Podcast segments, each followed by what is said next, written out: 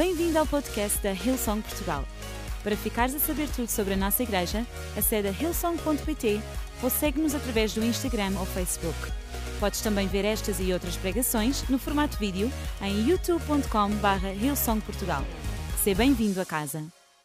O título da minha mensagem hoje para vocês é Verdades que constroem a nossa confiança em Deus. Verdades que constroem a nossa confiança em Deus. E queria ler no primeiro livro de Coríntios, primeira epístola de Coríntios, capítulo 10, versículo 12, na versão da paráfrase da Bíblia, a mensagem que diz o seguinte: Nada de confiar em vocês mesmos. Isso é inútil. Mantenham a confiança em Deus. Eu vou repetir: nada de confiar em vocês mesmos. Isso é inútil. Mantenham a vossa confiança em Deus. Sabem, eu ultimamente tenho falado aqui nas nossas experiências online acerca da importância de mantermos a fé e a confiança em Deus. Também já falei aqui, creio eu que há dois domingos, que há uma grande diferença entre confiar em Deus e autoconfiança. São duas coisas distintas. Confiar em Deus é colocar Deus como a base, não é? Da nossa confiança. A autoconfiança é colocarmos a nós próprios como a base da confiança.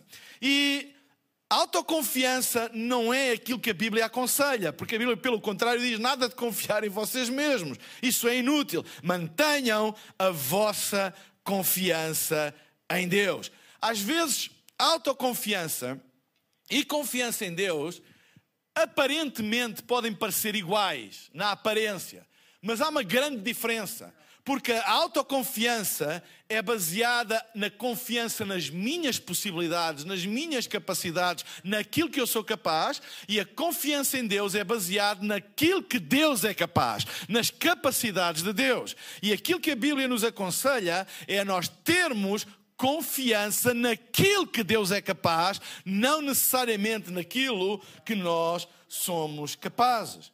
Sabem, nós precisamos desesperadamente no nosso mundo, desesperadamente de confiança, de esperança, de fé. E sabem, uh, o nosso mundo está faminto. Vamos, eu, eu até deixem-me usar esta expressão o nosso mundo está desesperadamente faminto de esperança.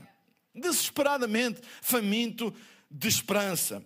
E isto só é possível nós devolvermos esperança a um mundo em que a esperança está sob ataque, só é possível com fé e confiança em Deus. Não é possível com autoconfiança, mas com fé e confiança em Deus. No fundo, eu acredito que nós devemos edificar a nossa fé em Deus dia a dia e viver com esperança e confiança dia após dia. Dia após dia. Então, nós devemos colocar a nossa confiança em Deus dia após dia e fazermos aquilo que está na nossa mão fazer. A Bíblia diz: tudo o que vier à vossa mão para fazer, fazei-o como ao Senhor. Isto fala de responsabilidade. No fundo, a Bíblia ensina-nos a, a, a, nós sermos responsáveis. As pessoas de fé devem ser as pessoas mais responsáveis. Porque a Bíblia ensina a Deus o que é de Deus, a César o que é de César. Tudo o que vier à vossa mão para fazer aquilo que está na nossa mão fazer, nós devemos fazer. Nós devemos ser responsáveis. Nós não devemos tentar a Deus. Confiar a Deus, em Deus não é ser irresponsável. Se eu andar para a frente deste palco, eu, eu tenho que saber que a lei da gravidade funciona. E se eu der um passo em falso, eu vou cair e vou-me aleijar. E isto não tem nada a ver com eu não confiar em Deus. Tem a ver com eu ser responsável. Se eu sei que se eu puser o pé em falso eu vou cair e posso me aleijar, eu não o devo fazer. Isto é responsabilidade.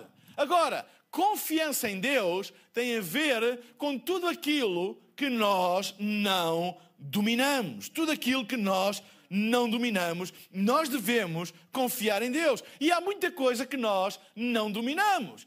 E por isso não devemos viver com medo, amarrados, mas devemos viver com confiança, responsáveis, responsáveis com aquilo que está nas nossas mãos fazer e confiando em Deus com aquilo que não está nas nossas mãos e que nós não controlamos. Então, eu hoje queria falar acerca de verdades que constroem a nossa confiança em Deus. E vou falar de três verdades que constroem essa confiança em Deus. E a primeira é que Deus é sempre por nós. Deus é sempre por nós. Diz a Bíblia em Romanos, do capítulo 8, versículo 31, diz o seguinte: Que diremos, pois, a estas coisas? Se Deus é por nós, quem será contra nós? No fundo, o apóstolo Paulo faz uma pergunta retórica e diz: Se Deus é por nós, se eu partir do princípio que Deus é por mim, então quem será contra mim? No fundo, o que a Bíblia está a dizer é: se tu sabes que Deus é por ti, então não importa o que é que está contra ti. Se Deus é por ti, não importa aquilo que está contra ti. E no fundo, a Bíblia ensina-nos que Deus nunca está contra nós. Deus está sempre a nosso favor. Deixem-me dizer uma coisa: em momento algum, Deus está contra o homem. Deus não está contra o homem, Deus é por nós. Deus não está contra a humanidade, Deus é por nós. Agora deixem-me esclarecer uma coisa: o facto de que Deus está sempre por nós não quer dizer que Ele sempre concorde conosco, que Ele sempre nos apoia em tudo. Deus está sempre por nós e por isso é que Ele por vezes nos resiste, porque Ele está por nós. Da mesma maneira que muitas vezes um pai uh, não está a favor, não é? E proíbe e se opõe a coisas que um filho pequeno quer fazer. Quer mexer na tomada da eletricidade, quer mexer numa faca, etc, etc. E o pai opõe-se ao filho, mas não é porque é contra o filho. Aliás, o ato de oposição pode ser uma demonstração de que é por nós. No fundo, muitas vezes, quando Deus se opõe, é porque Ele é por nós, porque Ele quer o nosso melhor e porque Ele é por nós, ao ponto de se opor muitas vezes a nós. Então, muitas vezes nós ficamos frustrados, vivemos frustrados, sentimos frustrados com coisas que nós esperávamos que acontecessem e não aconteceram. E muitas vezes a nossa tendência é culparmos a Deus, é responsabilizarmos Deus por causa disso. Mas deixem-me dizer-te uma coisa: há uma verdade, há um princípio que é inquestionável e é imutável nas Sagradas Escrituras: é a verdade de que Deus é por nós. Então, se Deus é por nós, tudo aquilo que eu não entendo, tudo aquilo que me frustra, tudo aquilo que me deixa desconfortável é apenas desconhecimento dos planos que Deus tem para mim. Mas eu posso desconhecer o plano e confiar no Senhor do plano. Há muitas vezes nós desconhecemos a estratégia que Deus está a usar. Ela é transcendente, ela não, ela, nossa mente não consegue entender, mas mesmo assim nós podemos confiar sem entender, porque Deus é sempre por nós. Ah, se nós conseguíssemos viver, se eu conseguisse viver com a certeza absoluta de que Deus é sempre por nós nós não viveríamos revoltados, nós não viveríamos uh, frustrados, porque sabíamos que em todas as coisas Deus é por nós. É por isso que a Bíblia diz para nós em tudo darmos graças. Como é que se pode dar graças em tudo? Quando sabemos que Deus é por nós em tudo e que todas essas coisas juntamente contribuem para o nosso bem. Eu não sou maluco ah, penso eu, ah, eu não, eu, nós não somos masoquistas de agradecer por coisas que nos fazem mal. A Bíblia não diz para nós agradecermos por coisas que nos fazem mal, mas em todas as coisas darmos graças a Deus. Porque mesmo as coisas más, Deus pode usá-las em nosso favor. Então nós não damos graças a Deus nas coisas, pelas coisas, mas damos em todas as coisas. Uma coisa é ser grato a Deus por uma coisa, outra coisa é ser grato a Deus em todas as coisas. Eu não sou grato a Deus por coisas más, mas eu sou grato a Deus nas coisas más. E se nós aprendemos a sermos gratos, é quando nós tivermos, nós aprendemos a sermos gratos quando nós tivermos uma revelação de que Deus é por nós em todas as coisas, mesmo quando não entendemos. Se Deus está ao nosso lado, o que é que importa que esteja contra nós? Se Deus é por nós, o que é que importa que esteja contra nós? Em Romanos, no capítulo 10, versículo 35, diz assim: Não deixem, pois, enfraquecer a vossa confiança no Senhor, ela será abundantemente recompensada. Não deixem, pois, enfraquecer a vossa confiança no Senhor. Se a Bíblia diz para nós não deixarmos enfraquecer a confiança no Senhor, é porque ela pode se enfraquecer. Mas também se ela diz para nós não deixarmos enfraquecer a nossa confiança, é porque ela se pode fortalecer. Então nós temos nas nossas mãos a, a, a seguinte responsabilidade: ou enfraquecemos ou fortalecemos a confiança que nós temos no Senhor. Essa é a nossa responsabilidade. Como é que eu enfraqueço a confiança que eu tenho no Senhor. Se eu alimentar a minha vida de tudo aquilo que rouba a minha confiança em Deus. Como é que eu fortaleço a confiança que eu tenho em Deus? Se eu alimentar a minha vida de tudo aquilo que fortalece a minha confiança em Deus. Se eu me ligar à experiência online. Se eu ouvir e ouvir e ouvir e ouvir a palavra de Deus. Sabem, num mundo onde a confiança está sob ataque, é um bom conselho que vos posso dar que vocês ouçam cada vez mais a palavra de Deus. Não apenas assistam a uma, mas assistam a duas. Assistam a três experiências online. Porque se a confiança está a ser atacada, então nós precisamos de alimentar alimentá-la mais e mais e mais e mais. E deixem-me dizer, em tempos de crise, nós precisamos de alimentar a nossa confiança em Deus. Eu sei que muita gente já está de férias, mas a vantagem do online é que estejas onde tu estiveres, tu podes alimentar a tua confiança em Deus. Amém? Alimenta a tua confiança em Deus. Ouve a palavra de Deus, lê a palavra de Deus, ora, tem comunhão com as pessoas. Amém? Nós ainda não temos reuniões presenciais, nós estamos a preparar tudo para poder garantir uma boa experiência a todas as pessoas quando, quando abrimos as nossas reuniões presenciais. Embora, como tem sido dito, já temos aqui um grupo de voluntários. Será que eu posso ouvir os voluntários aqui neste lugar? Mas nós temos os nossos grupos de ligação a funcionar. Então, não despreze o poder na, da comunhão.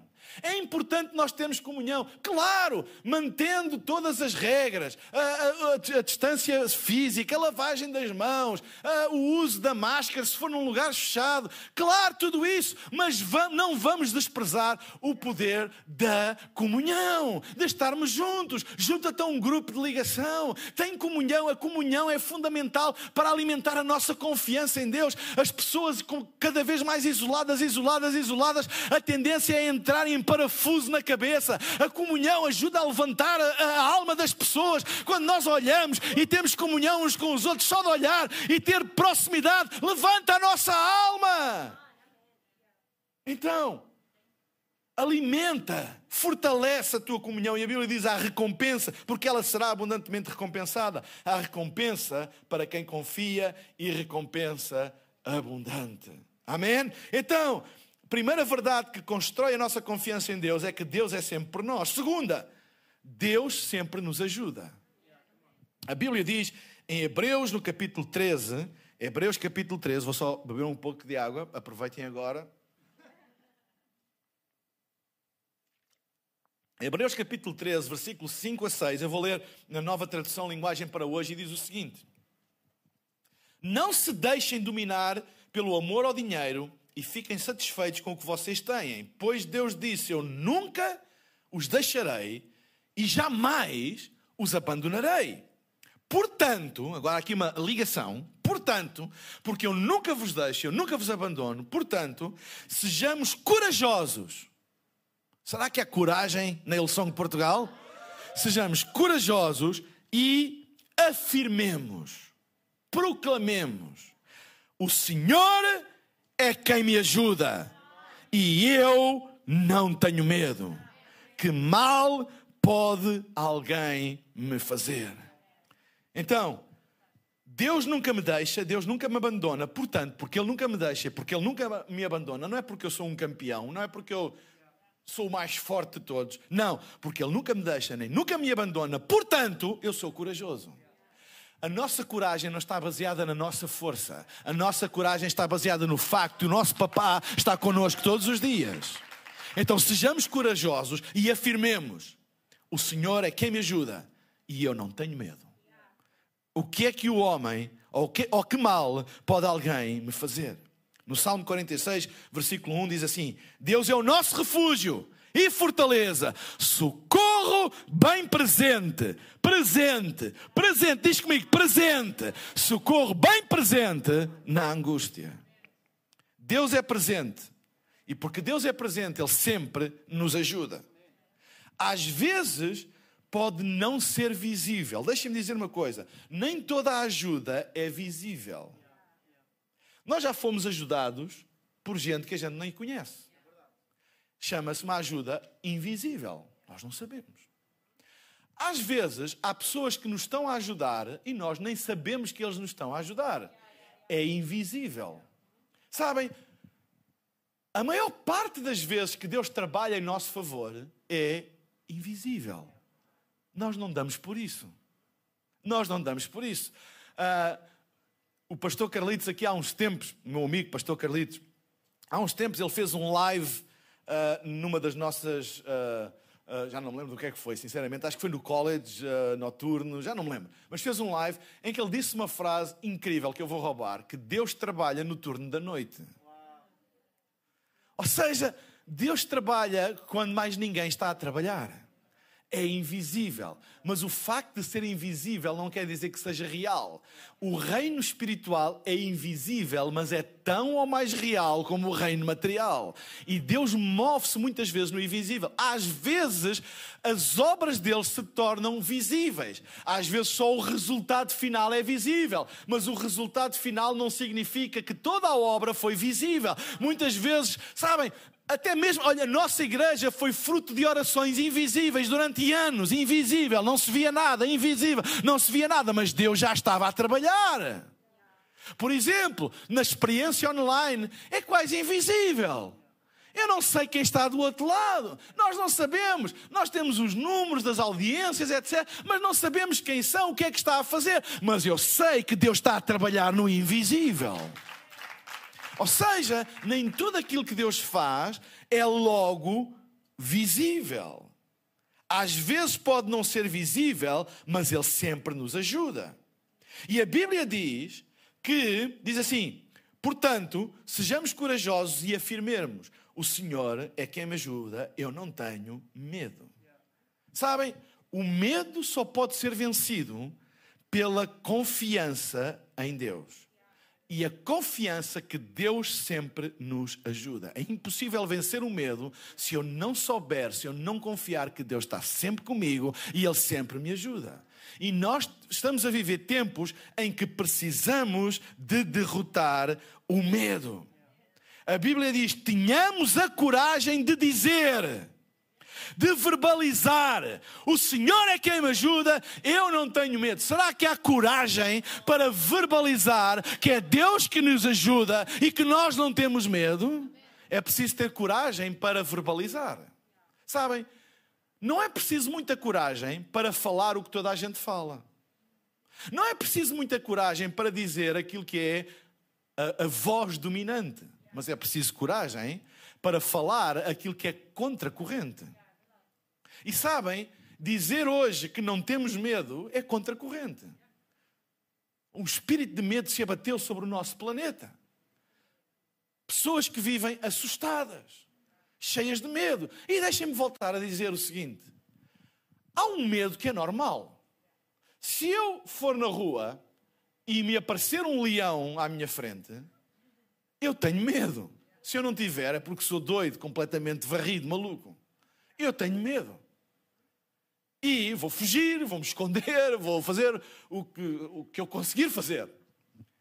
Mas outra coisa é eu não sair de casa com medo que um leão me apareça à frente.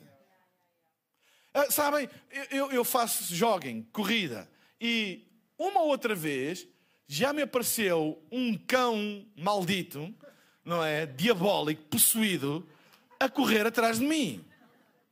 E eu senti medo. Mas não deixei de correr por causa do medo. Toma algumas precauções. Se eu sei que há cães ali, eu não vou para lá, mas eu não vou deixar de correr com medo que um cão me apareça. E é isso que eu estou a falar. Claro que a vida tem os seus riscos, mas nós não vamos deixar de viver por causa do medo. Amém? Nós devemos ser responsáveis. Nós devemos ser responsáveis. Nós devemos tomar, então, na época em que estamos a viver, nós devemos tomar os cuidados que as autoridades nos indicam para nós tomarmos. E se fosse possível filmar o que está a passar aqui, toda a gente iria ver que, à exceção de mim, por razões óbvias, todas as pessoas que estão aqui estão de máscara, estão afastadas uh, uh, com a distância recomendada, a não ser os casalinhos que estão aqui, não é? Uh, estão afastados. S será que as câmaras me podiam. Vamos, vamos fazer aqui uma coisa diferente. Será que podiam. Acompanhem-me lá. Estão a ver? Olha lá, olhem lá. Ali é uma família inteira, por isso está tudo junto, não é? Aqui, olhem aqui, aqui dois casalinhos, a, a, a Fernanda e o Carlos Pinto Leite, que são casados há dois séculos. E, estão aqui, aqui a Joana e o Francisco. Toda a gente, toda a gente, olha, nós tomamos todas as precauções, não é? Sempre que eu me chego à frente, por causa dos meus gafanhotos, toda a gente vai para trás. Tomamos todas as precauções, porque é sábio, é sermos responsáveis certo? É ser responsável. Agora, saber que há pessoas que estão apavoradas, aprisionadas em casa e que não saem de casa com medo. Deixem-me dizer uma coisa: não há risco zero na vida. Aquilo que tivermos na mão para fazer, a gente faz e o resto a gente tem que confiar em Deus. Há, há acidentes de carro? Ah, será que nunca mais vamos andar de carro? Claro que não. Vamos, vamos ser responsáveis, vamos cumprir o código da estrada, vamos fazer, não é? Vamos com o carro à inspeção, vamos manter os pneus, não é? Sem estar careca. Essas coisas que é responsabilidade. E de resto, temos que confiar em Deus e não viver com medo. A vida sempre foi assim. Então é isso que nós temos que fazer. Amém? É saber que Deus está ao nosso lado. Não, não, não é ser irresponsáveis, não. Não é ser, é sermos cada vez mais responsáveis, mas não nos deixarmos aprisionar por medo. Eu oro a Deus, se há alguém fechado em casa, apavorado, com medo, em nome de Jesus, se liberto. Faz o que tens a fazer, mas se liberte do medo. Se liberto. Sabem? Nós temos que ter a coragem de falar a palavra de Deus. Temos de ter a coragem de afirmar, de dizer: O Senhor é quem me ajuda, eu não tenho medo. Vivemos tempos que é preciso ter coragem de verbalizar a palavra. E a igreja existe neste mundo. Uma das funções da igreja é verbalizar a palavra de Deus num mundo que parece estar virado de costas para a palavra de Deus. E verbalizarmos a palavra de Deus: que Deus ama as pessoas, que Deus tem um plano para elas, que Deus não está zangado com o mundo, que isto não é nenhuma maldição sobre o mundo. Deus tem um plano para cada um de nós e Ele vai cumprir cumpri-lo. Deus ama-te. A igreja está cá para proclamar liberdade aos cativos, libertar os prisioneiros. Então, tenhamos a coragem de verbalizar a palavra e não ir com a maré. Terceiro e último uh, ponto. Deus continua a trabalhar em nós. Então, o primeiro é: Deus é sempre por nós. O segundo é Deus sempre nos ajuda. E o terceiro é Deus continua a trabalhar em nós. Em Filipenses, no capítulo 1, 6, diz assim: Estou convencido de que aquele que começou a boa obra em vocês vai completá-la até ao dia de Cristo Jesus. Onde é que está a minha banda? Onde é que está? Vamos fazer isto mais ao vivo. Onde é que está a minha banda? Vá lá. Vamos lá embora, banda. Estou convencido de que aquele que começou a boa obra em vocês vai completá-la até ao dia de Cristo Jesus. Primeiro aspecto: toda a obra que Deus começa em nós é boa. Não há nenhuma obra de Deus que seja má. Toda, toda a obra, e tu és fruto de uma obra de Deus, portanto, a tua vida é uma coisa boa. Nós somos uma obra em acabamento por Deus. Não deixes que as tuas imperfeições e constrangimentos pessoais te desanimem e te façam parar. Segue em frente, mesmo sabendo que ainda há muita coisa para mudar, pois Deus continua a fazer a sua obra em nós. Não desanimes, sabem? Ao olhar para este versículo, eu inventei uma definição de desânimo. Olhar para este versículo. E a minha definição de desânimo é que desânimo é a conclusão que o que estamos a ver é o resultado final. O desânimo acontece quando nós acreditamos que aquilo que estamos a ver é o resultado final. E muitas vezes nós olhamos para coisas e pensamos que elas são o resultado final e ficamos desanimados. Mas este versículo dá-nos outra perspectiva. E isto é um dos versículos e uma das verdades que nos ajuda a construir nossa confiança em Deus. Aquele que começou a boa obra é fiel para a terminar. O que tu estás a olhar agora não é obra acabada, é obra inacabada. Portanto, não tires conclusões numa obra que está inacabada. Se tu chegares a um edifício que em projeto é muito bonito e a chegares no meio da obra, aquilo tem tudo menos beleza. Não tires conclusões baseadas em obras inacabadas.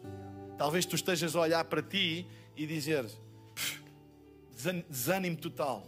Talvez estejas a olhar para o teu negócio, desânimo total, para o teu emprego, desânimo total, para o teu futuro, desânimo total, porque o quadro que tu tens agora é completamente desanimador. Mas deixa-me dizer-te uma coisa, uma coisa: aquele que começou a boa obra é fiel para a terminar. O que tu estás a olhar não é obra acabada, é obra inacabada. E não, não tires conclusões olhando para uma obra inacabada. Olha para Jesus, autor e consumador da tua fé, porque Ele vai acabar a obra que Ele começou. O que estás a ver hoje não é o resultado final. Deus está a completar a obra. Ânimo e coragem são resultado da confiança do que eu estou, do que aquilo que eu estou a ver hoje não é o resultado final, mas tenho a certeza que Deus está a completar a sua obra em mim. Eu vou dizer, ânimo e coragem são resultado da confiança de que, aquilo, de que aquilo que eu estou a ver agora não é o resultado final e que Deus ainda está a completar a sua obra em mim. Eu vou pedir a todos para ficarmos de pé no lugar onde nós estamos. Se puderes ficar em pé, fica em pé agora.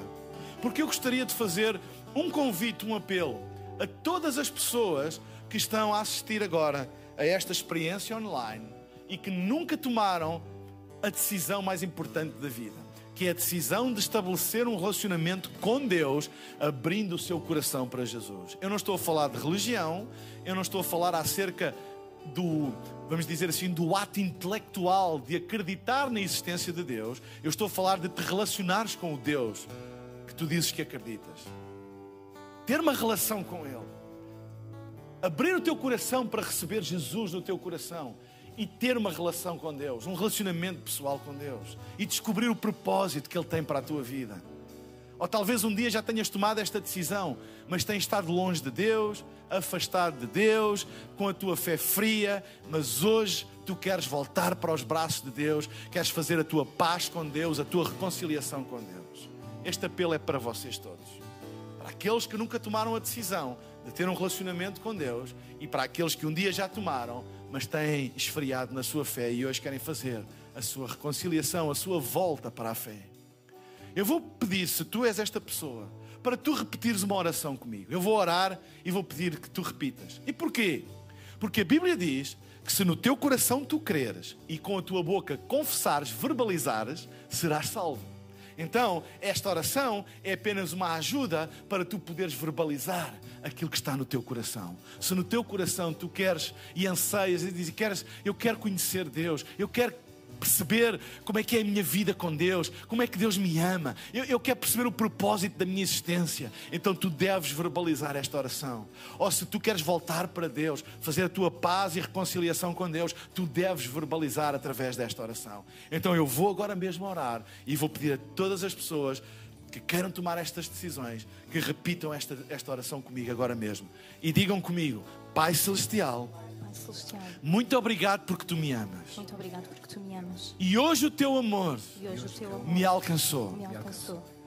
Eu recebo Jesus Eu recebo Jesus no meu coração no meu coração e quero ter quero ter um relacionamento contigo. um relacionamento contigo. Perdoa os meus pecados, pecados. dá-me uma nova vida, Dá-me uma nova cheia de propósito cheia de propósito e coragem, coragem. de olhar em frente e saber Saber que tu estás comigo todos os dias. Em nome de Jesus. Amém. Amém. Vamos dar uma grande salva de palmas a todas estas pessoas que tomaram esta decisão fazendo esta oração.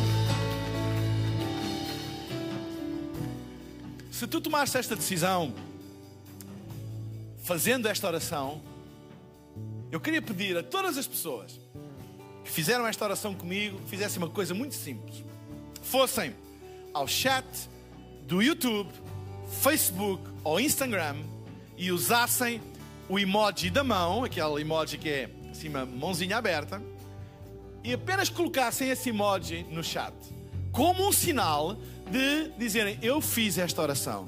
E a nossa equipa de pastores e voluntários que está a trabalhar no chat para acompanhar as pessoas, eles vão entrar imediato em contato contigo, vão se alegrar contigo e disponibilizarem-se para orar por ti, esclarecer alguma dúvida, quem sabe beber ah, um café durante a semana para saberes mais acerca de Deus e da igreja e da Hillsong Portugal, etc. Então, faz esse ah, emoji com a mão como um sinal de que tu tomaste esta decisão, porque a fé não é para se viver sozinha, a fé é para se viver em comunidade, em igreja. Então, usa agora mesmo YouTube, Facebook, Instagram, usa o emoji da mão para tu contactares e a nossa equipe e dizeres eu fiz esta oração. Se és um pouquinho mais acanhado e, e não queres fazer em público, não é? Então tu podes ir a este link que está aqui embaixo que diz ilsong.pt barra Jesus e preencher apenas um pequeno formulário que é apenas uma autorização que tu nos dás de podermos contactar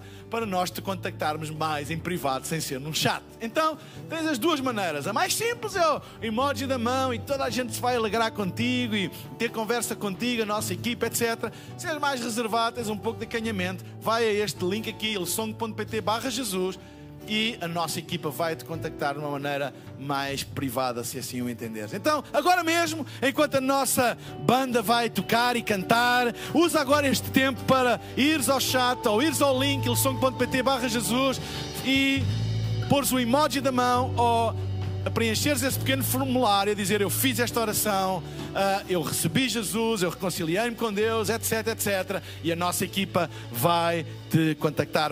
Esperamos que a mensagem de hoje te tenha inspirado e encorajado. Se tomaste a decisão de seguir Jesus pela primeira vez, acede a hillsong.pt Jesus para dar o teu próximo passo. Relembramos que podes seguir-nos no Facebook e Instagram para saber tudo o que se passa na vida da nossa igreja. O melhor ainda está por vir.